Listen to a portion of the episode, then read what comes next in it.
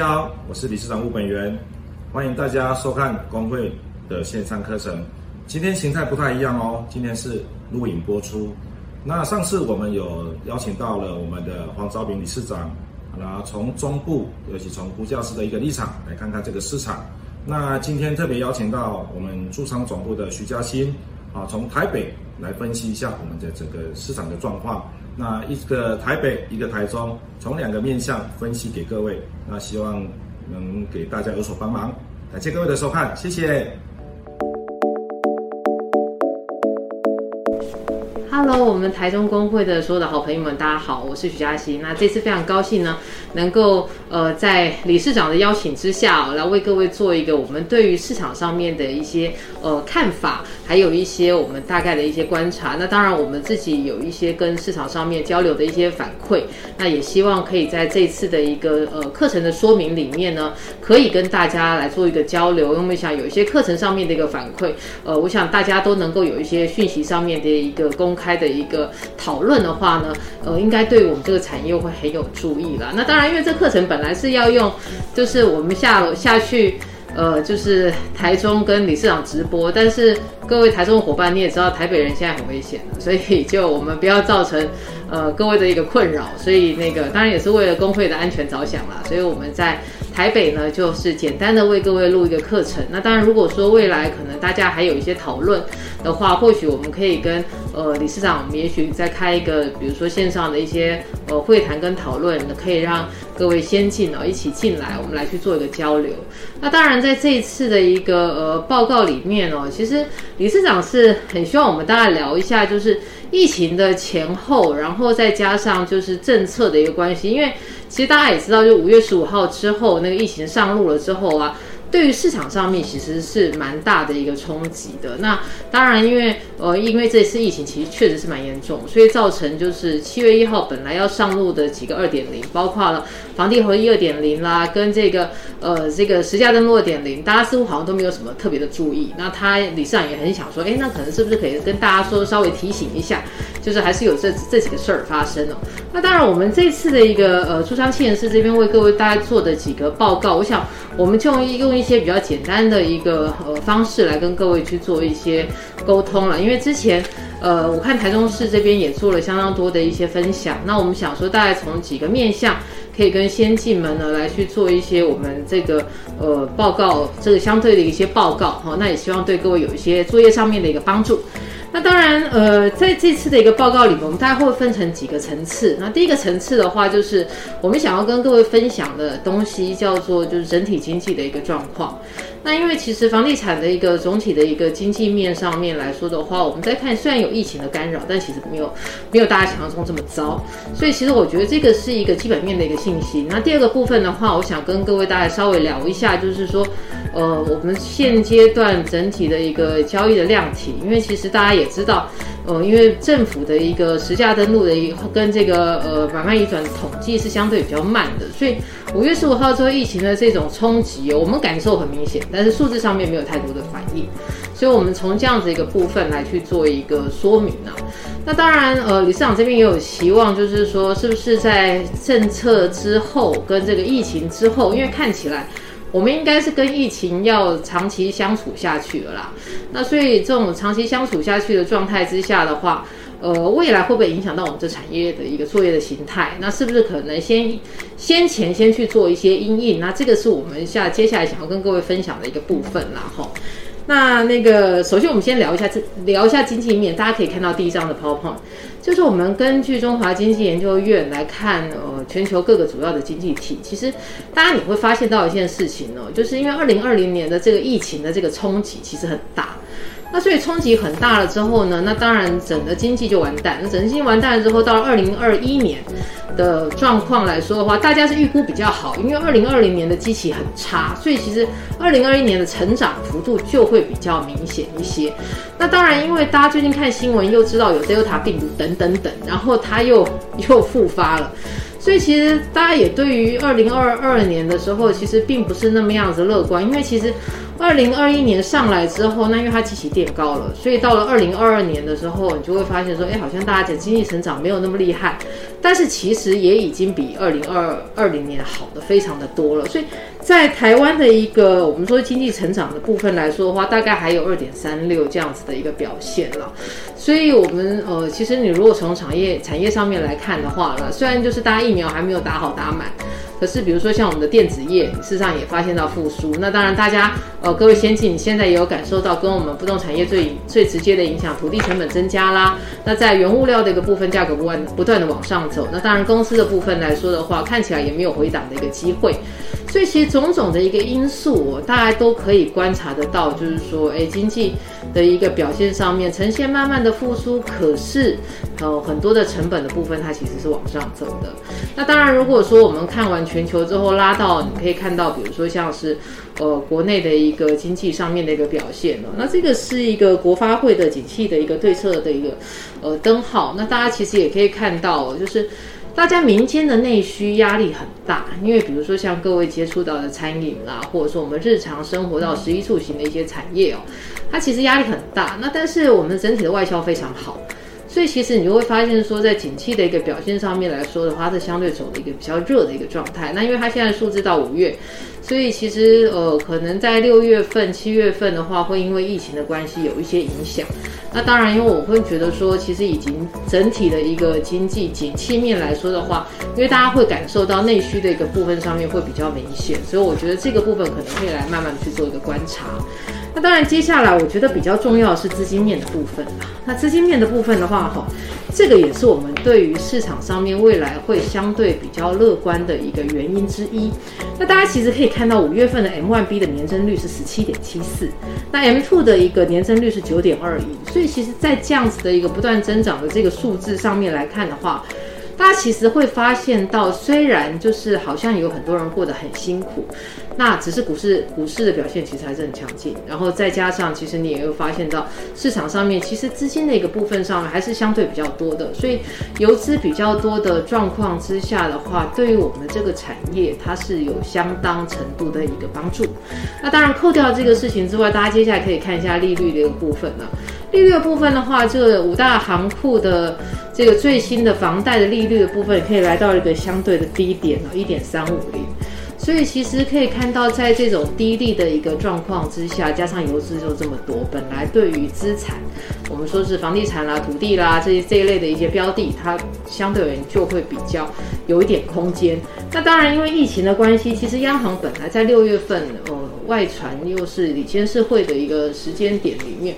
可能会再去宣布一个进一步的一个，我们说是紧缩。那但是因为疫情的关系，所以这一次就没有了。那看起来的话，我们有很多的一些自用型的客户哦，或者是说他可能是投资型的客户，他或许在这个空档里面，他会去做一些比较积极的一个较劲的一个动作。所以这个是我觉得对于我们产业来说的话，可能在疫情之下哦，额外大家也没有想到，也许它算是一个受惠的一个部分。那当然，看完总体经济的状态来说的话，我觉得其实从买卖移转量上面，各位也可以看到嘛，就是我们大概也整理了，就是呃，二零二零跟二零二一的一个上半年的表现。那大家其实你会发现到，多数的行政区，大概除了桃园之外，多数的行政区。大概在上半年的一个表现都非常的强，大家都增长的幅度超过两成以上。那桃园的话，因为它本来基期就比较高，所以它要再往上走，可能有一点点的一个压力。那呃，六都的一个买卖移转的一个栋数呢，增加的幅度是二十四点六。那当然到了下半年来说的话，因为我们说是买卖移转，它可能它会有一个 delay 的一个状态，所以可能七月份、八月份。甚至于到九月份的这个交易的状况，或许没有呃上半年那么样子的一个强势。那当然说的比较呃辛苦一点，就是确实可能关键在于疫情能不能够解封了。那不管它现在是微解封，或者是就是不解封等等，那这种操这种方式来说的话，就是解封与否，其实会是接下来下半年的一个很重要的一个呃房地产市场的一个关键。当然，看完了成交量之后，也为各位做了一个价格上面的一个整理啦，一样是六都的一个表现哦。那当然，其实我们可以看到大家最关心的台中，台中在这个这所谓的价格涨幅上面来说的话，算是一个前段班的一个部分。那我们其实接下来未来也可以观察到，在这个房地合一实价登录二点双二点零上路之后呢，对于一些价格上面的一个表现上面，可能会跟各位过去我们在实际上面操作会有一些些的一个不一样啊。那这个部分我们等一下在下一个下一个阶段再为各位做一些报告哈。那来看一下台中的一个本月的一个产品的一个类型了。那其实大家这几年，呃，各位先进应该也有感受到住宅成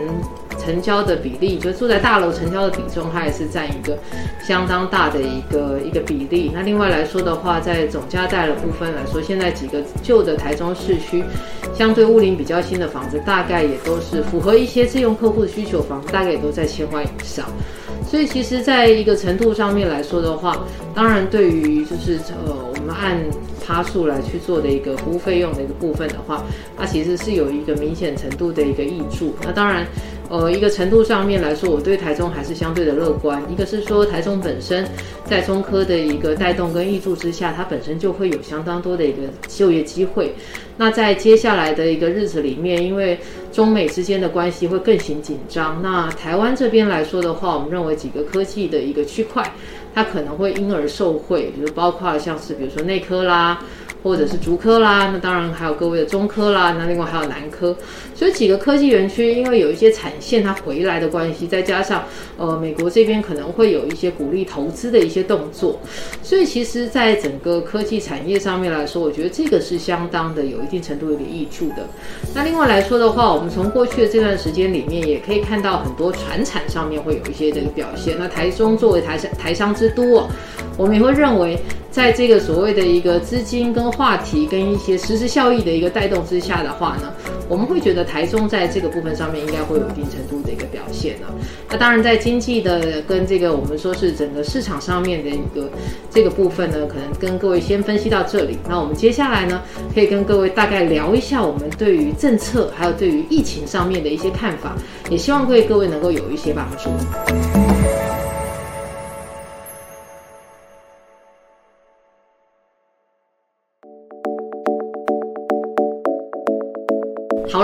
然讲完整体的经济跟我们说是市场上面大概的一个表现哦。那其实因为理事长也跟我说，那是不是聊一下就是诶政策上面影响跟疫情上面的一些冲击？那我们大概可能从几个部分上面来看啊，就是我这边画了一个图，大家有看到，就是说呃政策面政策面的上面的一些收敛跟关联性。那大家其实也可以发现到，不动产其实在过去有大家认为有超额利润，关键在于就是资讯不透明。所以第一阶段来说的话，是政府希望把价格去做透明。那成屋的部分已经事实上几乎已经全面揭露了啦。那呃预售屋的话，还是相对而言它会有一些不不不透明的地方。所以其实，在实价登录二点零里面，包括了门牌的全面性的揭露。那另外来说的话，就是预售的一个及时的申报。那我们认为这个是一个程度相当的、相当对于市场上面的一个透明相当有帮助的。那当然，这个影响所及最直接的就是未来可能不动产本身要有超额利润，我们认为有点难。好，这个是可能可以跟大家去做一个做一个说明的。然后，那呃，影响所及，如果价格透明之后的话，它当然在银行端的这这一块上面来说，会有一些什么信用管制啊等等等一类的。好，那这个是我们认为就是资讯透明之后，因为政府能够掌握的东西越来越多。所以未来在调控上面来说，可能会更加的精准。这个是我觉得可以跟各位先进去做一些分享。我们在观察的一个部分。那当然在这个部分上面来说的话，就是选择性信用管制，因为这次央行在疫情的关系，它就不做了。那不做了之后的话，那可能未来也许市场过他，可能还会再去做一些调控。好，那当然另外来说的话，就是我们其实可以看到房地合一二点零的一个上路哦。我们会认为，事实上在这样子的一个过程，它包括了把过去呃没有在范围。里面的，比如说预售屋啦、国内法人啦这一块，把它纳到这个范围里面。那当然，在这个我们说是税负比较低的时间的这个部分呢，它也把它这个时间呢做一个延长，会鼓励大家去做一些长期持有。所以我们也做了一个就是移转量的一个部分啊。那因为移转量的部分的话，我觉得整体的当初的时代背景有一点点不大一样啊，有点不大一样是大家可能有点印象。呃，就是二零一四年、二零一五年，事实上是上一波的一个我们说是多头的尾声了。那那时候价格跟价格的部分已经来到了一个高点，其实成交量有点上不去。那二零一六年的房地合一一点零上路之后，因为大家都不知道什么东西，所以其实就是二零一五年的这个第四季甚至到十二月的时候，还是有一个强买过户潮。但是我们会发现，到了这个今年来说的话，哈，其实这个移转量的部分是相对比这个二零一六年来的来的更为火热。但是我们会认为，其实这是这一波在休息之后，再加上整体的一个预售交屋量，它把这个整体的一个移转量把它带带到一个大量的一个状态。那当然，其实，在这种状况之下的话，我们也会认为，其实也没有什么不好。没有什么不好的原因是说，呃，各位其实，在实际上面的一个操业务上面操作，应该有一个感受，就是说，真的会适用房地合一的屋主可能没那么多。那毕竟还是有非常多人在适用旧制。那第二个来说的话，就是国人对于新的制度，当然因为不了解，可能会产生一些恐慌。但是了解之后的话，就是大家未来可能会有一些应对的方式。那这个也是我们大家可以看得到，就是诶，这几年政策下来之后，可能对于市场上面产生的一些影响。那当然说穿了，我们这边也为了大家整理了一个就是表了。我自己觉得这表蛮虚荣，就看起来很厉害。但其实我们说台湾在调控这个政策上，世界各国也都一样，基本上调控房地产不拖就两个事。第一个事情呢，叫做。紧缩银根，所以会做一些选择性信用贷款紧缩等等等这样的一个事情。那第二个来说的话，就是增加持有税负或者是移转税负，比如说像房地合一啦，像各位之前听到的一个囤房税的部分。所以其实我们在这次的一个呃房地合一里面，你会看到二点零里面就是透过增加税负，那把你的持有时间延长，然后让这些我们说是呃屋主啊，他可能在投资不动产的时候，他会稍微考虑一下机会成本的问题，不会不会不一定要把房地产当做是他的一个投资的一个首选，那这个是我觉得可能可以去做观察的。那第二个部分的话，在资金管控，我觉得资金管控它的这个效益是相对是比较强。虽然坊间一直在说有一些人会，呃，就付现之后再去银行借出来等等一类，那但是其实透过我们表面上的一些所谓资金管控的大前提，其实资金管控或税负的这个大前提，还是可以去进行个别的资金紧缩，亦或者是。个别的，我们说是增加税负，或者是查税这样子一个动作。那因为不动产金额很高，所以其实政府在查这件事是相当有效益的。那当然，这个也造成了很多的一些我们说是业者上面，或者是投资者上面进入的一个困难。那当然，中长线来说的话，我们会认为，呃，虽然都已经就是政府都已经安排差不多了，可是，在这样子的一个我们说是重重的一个安排之下，大家对于不动产投资未来可能会门槛越来越高。那当然，在此从业的一些伙伴们，可能就必须要在专业度上面来说，会有一些自己更多的要求，那比较能够有机会的再去做一个更进一步的一个提升了。好，那当然在这次的一个表格里面，所以也跟各位大家简单的报告了一下，就是我们包括了一个呃，就是紧支税负的增加、事件紧缩，那另外还有就是呃其他的部分，呃价格充分的揭露，就是房地合，就是实价登录二点零。好，好。那当然，大家可能会关心的一个影响的对象啦，其实看起来比较直接的是房地合一二点零的部分，它会有比较具体的一个对象。那具体的对象的话，自然人就是就是我们也可以看到，就是说，哎，你可能在自然人的部分，哈，呃，它会有这个呃产品类的就持有时间的一个限制。那当然，如果你搭配了我们说是央行的选择性信用管制之后，你发现多户持有者相对不利，因为它成本提高了。那另外还有豪宅，那豪宅这件事情来说的话，就会变成是说，因为你成本要提高。就是贷款成数还是也就变低了嘛，所以你变成是说，哎，我现金的部位要比较大一些，那这个东西它就会变成就是呃高端的客户在决定。豪宅的时候，它会相对而言，它会比较谨慎，更为挑选。所以，豪宅的产品力，我们认为会是一个比较大的关键。那当然，公司法人的话，其实就是未来大家以后在做这种我们说是住宅型的产品的投资，可能会比较谨慎一些了。然后再来的话，就是说也不会再比较少有机会，就是我靠透过卖东卖公司来移转不动产。这样子的一个行为的一个发生，那当然对于开发商来说的话，可能有一些住宅跟商业用地得被迫开发、快速开发。那当然，因为其实最现实的是说，各位也会发现到，在这次影响的对象里面哦，其实你会发现到非都市的土地不在管制之内，商用也不在管制之内，所以其实未来资金可能会往这个地方流动。那当然，另外我们其实额外的一个一个跟各位报告的一个部分呢，就是。我们认为哈，在接下来预售屋的价格，它会变成是中古屋溢价的工具。怎么说呢？因为过去哦，其实溢价呃预售屋的价格在实价登录上完全不具参考性。那当然，几乎在完全不具参考性的状况之下的话，它其实民众对于这种新旧的这个概念来说，可能还是在成屋的部分来去做比较。可是等到预售的价格去做透明的时候，其实很多人会认为说，我同样的一个区域，那我如果中古屋的价格比新屋高非常多，那我当然我就去买新屋就好了。所以它会呈现这种所谓的一个转进的一个做买买盘流动的一个状况。那当然，在未来的话，我们也会认为就是可能也不大会有很多的建商愿意再去做这个预售屋的一个。新建，因为现在等于说政府几乎帮预售屋关上所有大门，所以事实上在这个部分上面来说的话，比较有实力的建商未来可能会把先建后售当做是一个相对而言一个所谓公司在长期营运上面的一个布局。因为对于预售大家也都了解，你至少要绑七到十年以上，你才能够去享有二十%的一个税负。那这个对于很多投资者而言的话，其实是划不来的啦。哈，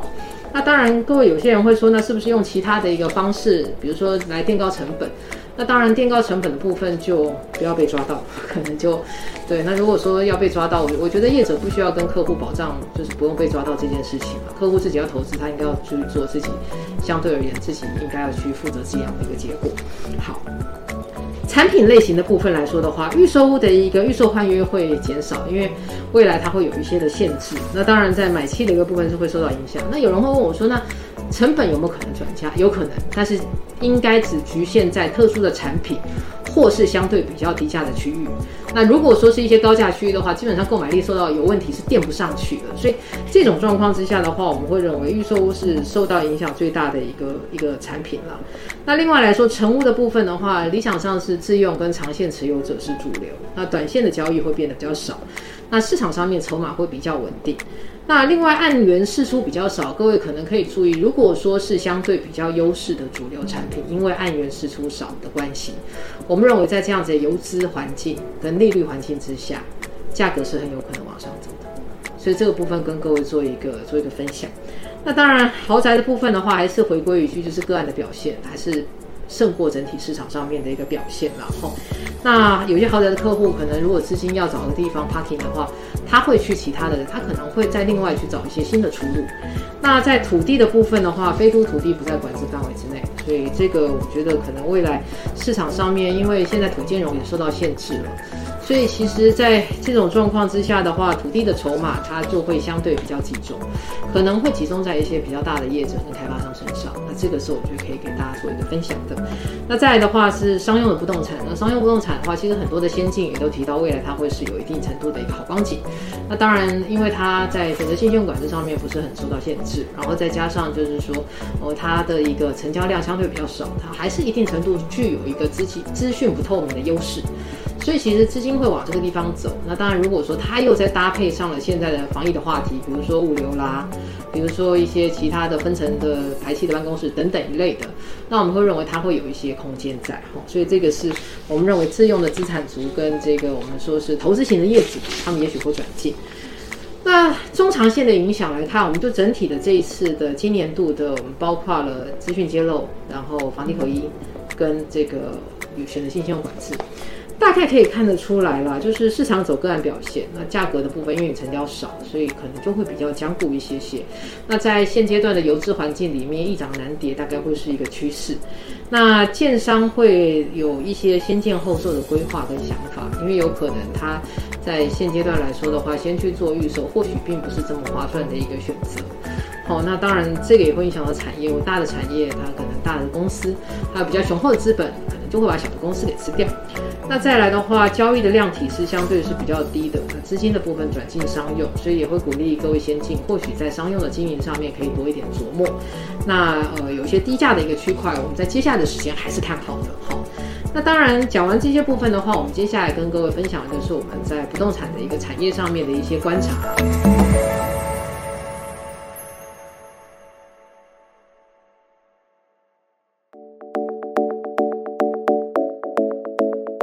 其实这一次我们会认为疫情的冲击是会比较大的。那但是就是中长线来说的话，呃，法规资讯的部分来说，这个我们可能可以之后要好好特别注意的哈。那所以大概有几个部分跟各位讲过，跟各位先进做一个报告，就是第一个，我们认为作业模式会受到挑战。好，那第二个部分的话是。各位未来交易的产品的结构可能会有一些改变。那第三个部分的话，就是虽然这疫苗还没有打打好打满，但是常态性的应该会跟病毒共存，因为这个病毒它会是不断的变异。那所以不断的变异，具有高传染力的状况之下的话，可能至少会是二零二三年之后，或许可能全球才会有一个相对比较稳定的一个环境。那当然这段时间就是大家把身体练好，然后对于防疫有一点更严格的自我要求，因为其实我们这个行业说真的蛮危险的。我也不知道为什么疫苗没有让我，我们也没有先轮到疫苗。那但是就是我们这个行业，其实我们接触人非常多。那我们会觉得说，呃，事实上应该在现在打不到疫苗，又可能在排除在排在很后面的状况之下，大家可能还是得要好好的多为自己做一些防疫上面的一个保护哈。那所以我们先讲作业模式这件事。那作业模式这件事情不拖我们就四个：开发、回报、销售跟成交。那其实，在这个过程里面，因为我们跟人与人之间的接触是近的，所以其实未来大家可能在疫情期间，即便我们敢去带看，我们或者是说愿意跟客户交流，但是客户可能也比较保守，所以其实接下来的日子，大家可能会得要就是把社群媒体的这个连接把它做强，比如说各位都有的 Line 啊，那另外来说的话，我们也会鼓励各位可能可以做做你的 Facebook。那你的 Facebook 不要再只投案件，可能必须要跟同业有一些互动。那另外来说，可能跟客户有一些互动。Facebook 的经营，我们会建议，因为我看到很多的伙伴们，其实如果你的案子，如果你的你的 Facebook 上面只放你最近在推的案子，其实那个是对客户没有吸引力的。那这样子也枉费了，就是 Facebook 它的一些我们说是设计。所以我们会觉得，就是会提醒，就是说，如果你在经营，呃，Facebook 跟 Line，他们会有个自己的逻辑。那以 Facebook 来说的话，你其实可以透过不只是案件的揭露，另外也可以在群里面分享你的日常生活，包括了你吃到什么好吃的东西啦，你看到什么新奇的东西啦。那透过这样子的方式，那当然还有后成交。那透过这样子的一个方式，你可以跟同业产生互动，跟客户产生一个连结。那当然，在 Facebook 它的一个演算法里面，你有更多的连接跟互动，你的 Facebook 才会有效。那这个是我们会觉得跟各位去做一些提醒。那当然，Facebook 跟 Line 还是会有一些基本礼仪，比如说 Facebook 没事不要去把你的案子跟没有关系的人做 tag。那这样子的状态之下的话，其实那个部分你也许很想让他看，但其实那种东西通常都会收到。除非当事人同意，不然都会收到非常差的反效果。好，那这个是我们可能可以跟大家做一些提醒，可以针对 Facebook 啊，或者针对你的 Line 的这个部分，哈，可能做一些呃，大概跟同业聊一下社群媒体上面的讯息的揭露交流，然后怎么样才能够把你的这个效益滚动到最大？那我觉得这个是接下来我们这个产业第一个要学习的事情。那再来的话，就是说，呃，针对接下来大家可能物件的揭露销售，其实我们知道现在很多总部都在推 VR 嘛，那呃，看起来未来这也是一个趋势，就是把你在网站上面所有的物件照片拍好，那拍得更真实。那它的好处是说，第一个，你可以透过这样子的一个真实的照片跟全面讯息的揭露，协助客户过滤他的案子，等到真正需要的案子的时候，再来去做成交。那当然，您前面花的拍摄的功夫会比较多，可是其实我们也可以看到，就是透过这样子的一个心态，因为未来各位接触到的客户叫做什么？叫做网络原生族群。就大概这种三十岁、三十五岁以下人，他们出生的时候就已经有网络，所以他非常习惯网络的一个作业。如果在这个时候还没有去做一个我们说是 VR 的升级，或者是说，呃，把这个部分做一个连，就是电脑上面的一个我们说是社群媒体上面的一个连接等等一类的话，其实到最后你都没有办法开发到年轻的新客户。我觉得这个事情是有一点点。有一点可惜的，所以这个是可能跟各位大家做一个做一个说明了。所以，呃，透过网站资料啦，VR 线上跟客户去做一个沟通，我觉得这是未来我们在这个产业上面的常态。那当然，因应疫情之后，大家可能未来的无论是在开发、回报、销售，或者是最后成交，口罩一定要戴好，做好防护、酒精防护等等的措施，然后跟着政府的呃最低室内人数。做作业的原则。举个例子来说，如果在成交的当下，可能有超过五个人以上在参与这个成交的过程，可能公司就要开两个会议室。那当然，这个一个是避免防疫，就是说可能造成担心造成防疫破口。那第二个来说的话，你也给客户一个更安心的一个成交的环境。所以可能在未来的这个部分上面，给大家去做一个提醒啊，就是说我们接下来跟病毒共处的话，因为从美国、欧洲的这些已经解封的国家，他们的经验来看，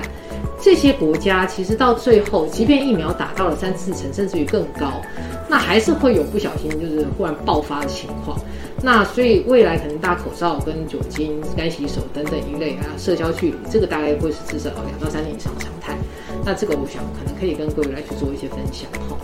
那当然扣掉这些事情之外的话，可能大家也会担心产品形态的改变。那产品形态改变呢，我们大概把它分成自用跟投资。自用投资，我自用我认为就是两个原则：保本跟保命。怎么说呢？因为未来税制下来之后的话，你可能产品的那个强弱就会出现，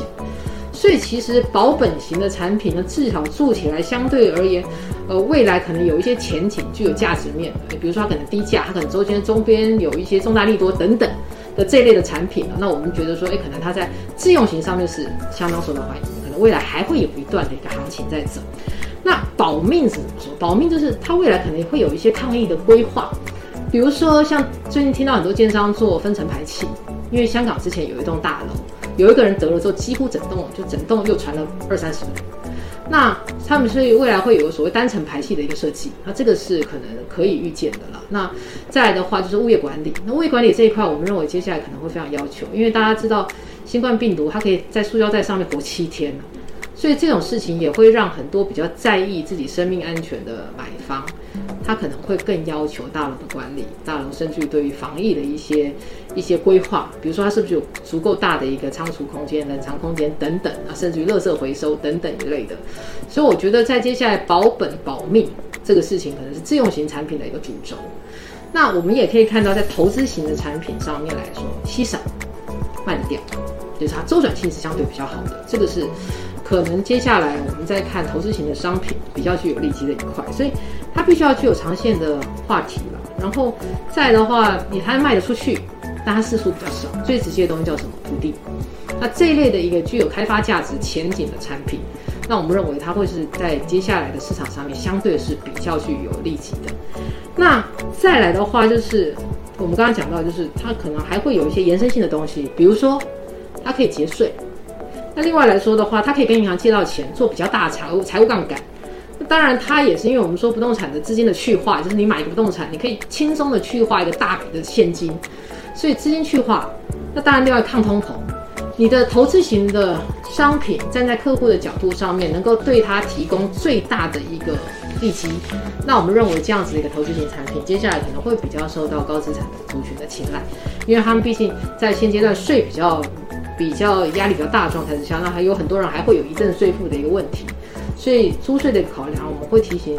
就是各位先进，或许在这个部分上面要比过去更加的一个在乎。那当然，最后我们有一点小小提醒了，就是说，呃，低价产品，我认为还是会有带动的一些一些机会，一个是资金的带动，那第二个来说，自用型的。客户在购买力的影响之下的话，他应该还是会往这个地方走。那再来的话，租赁跟特殊型的产品增加的一个交易会增加。租赁可以看到，因为有些买不起，呃，租的市场上面我觉得会相对活络。那但是店面市场上面可能要盘一阵子。那特殊的交易，比如说二点七之内的交易，关系人之间的交易，这个部分我们会认为会增加，但是都要提醒他们，可能在资金流的部分跟租税规划上面要先做好。那再来的话就是遗赠或者是节税这些的话，我觉得会是接下来一个市场高龄化的一个非常重要的一个主轴跟主话题。那当然，呃，前面也跟各位提到的就是这些年可能在推 VR 啦，或者是说诶推一些线上的互动啦这些的部分，在这次疫情之后，我们会认为它。会是一个主要的一个趋势，那也请各位先进，我们或许可以把握这样子一个趋势，去创造更不一样的成交。因为我们那时候就有客户，其实新科技会带来一些不可思议的事情，比如说像我们之前也有也有呃分店的分店的同仁，他本来只是介绍这个客户是一个大楼的产品，殊不知这个客户看了并没有在大楼产品成交，但是他却买了这个这个经纪人所其他负责的土地的产品，因为他在这个经纪人的平台上面同时看到了哎大楼跟这个土地，那他身上有一笔资金，他认为土地更有价值，所以其实我们会认为就是资讯的一个更透明、更揭露，你的库存的部分相对更完整。那提供给客户更好的选择，那这个部分上面就会有助于未来的一个成交。那当然，最后长期与疫情共处这个事情，我觉得是，呃，大概是一定会发生的。所以其实具有疫情资金话题的这一些产品，未来可以去做一些留意。那地区的部分也可以去做一些留意。那当然，就是今天很高兴可以跟我们台中的工会先进们，我们一起呃交流这些事情。那呃也希望就是我们刚刚的报告呢，可以跟各位呢，呃，有一些比较多的一些，我们说是可能，也许大家会对业对各位的业务上面会有一些帮助。那当然，如果说各位有什么问题的话，就是就是可以打电话来驻商总部台北这边哦，或者是你也可以找赖万，反正。就是我们或许可能可以就一些部分来去做一些交流。那当然，呃，就是希望接下来的日子里面，大家都会比较辛苦。虽然疫情是未解封，可是我觉得在这种可能挑战我们传统作业模式之外的话，我们大家可能都必须要去求新求变。那当然，接下来的时间就，呃，就祝福大家。那也希望大家，呃，我们都能够顺利的成交。那也希望这个疫情呢，可以让我们的产业能够更提升，然后我们也产业上面也能够有一个更好的发展。谢谢大家，拜拜。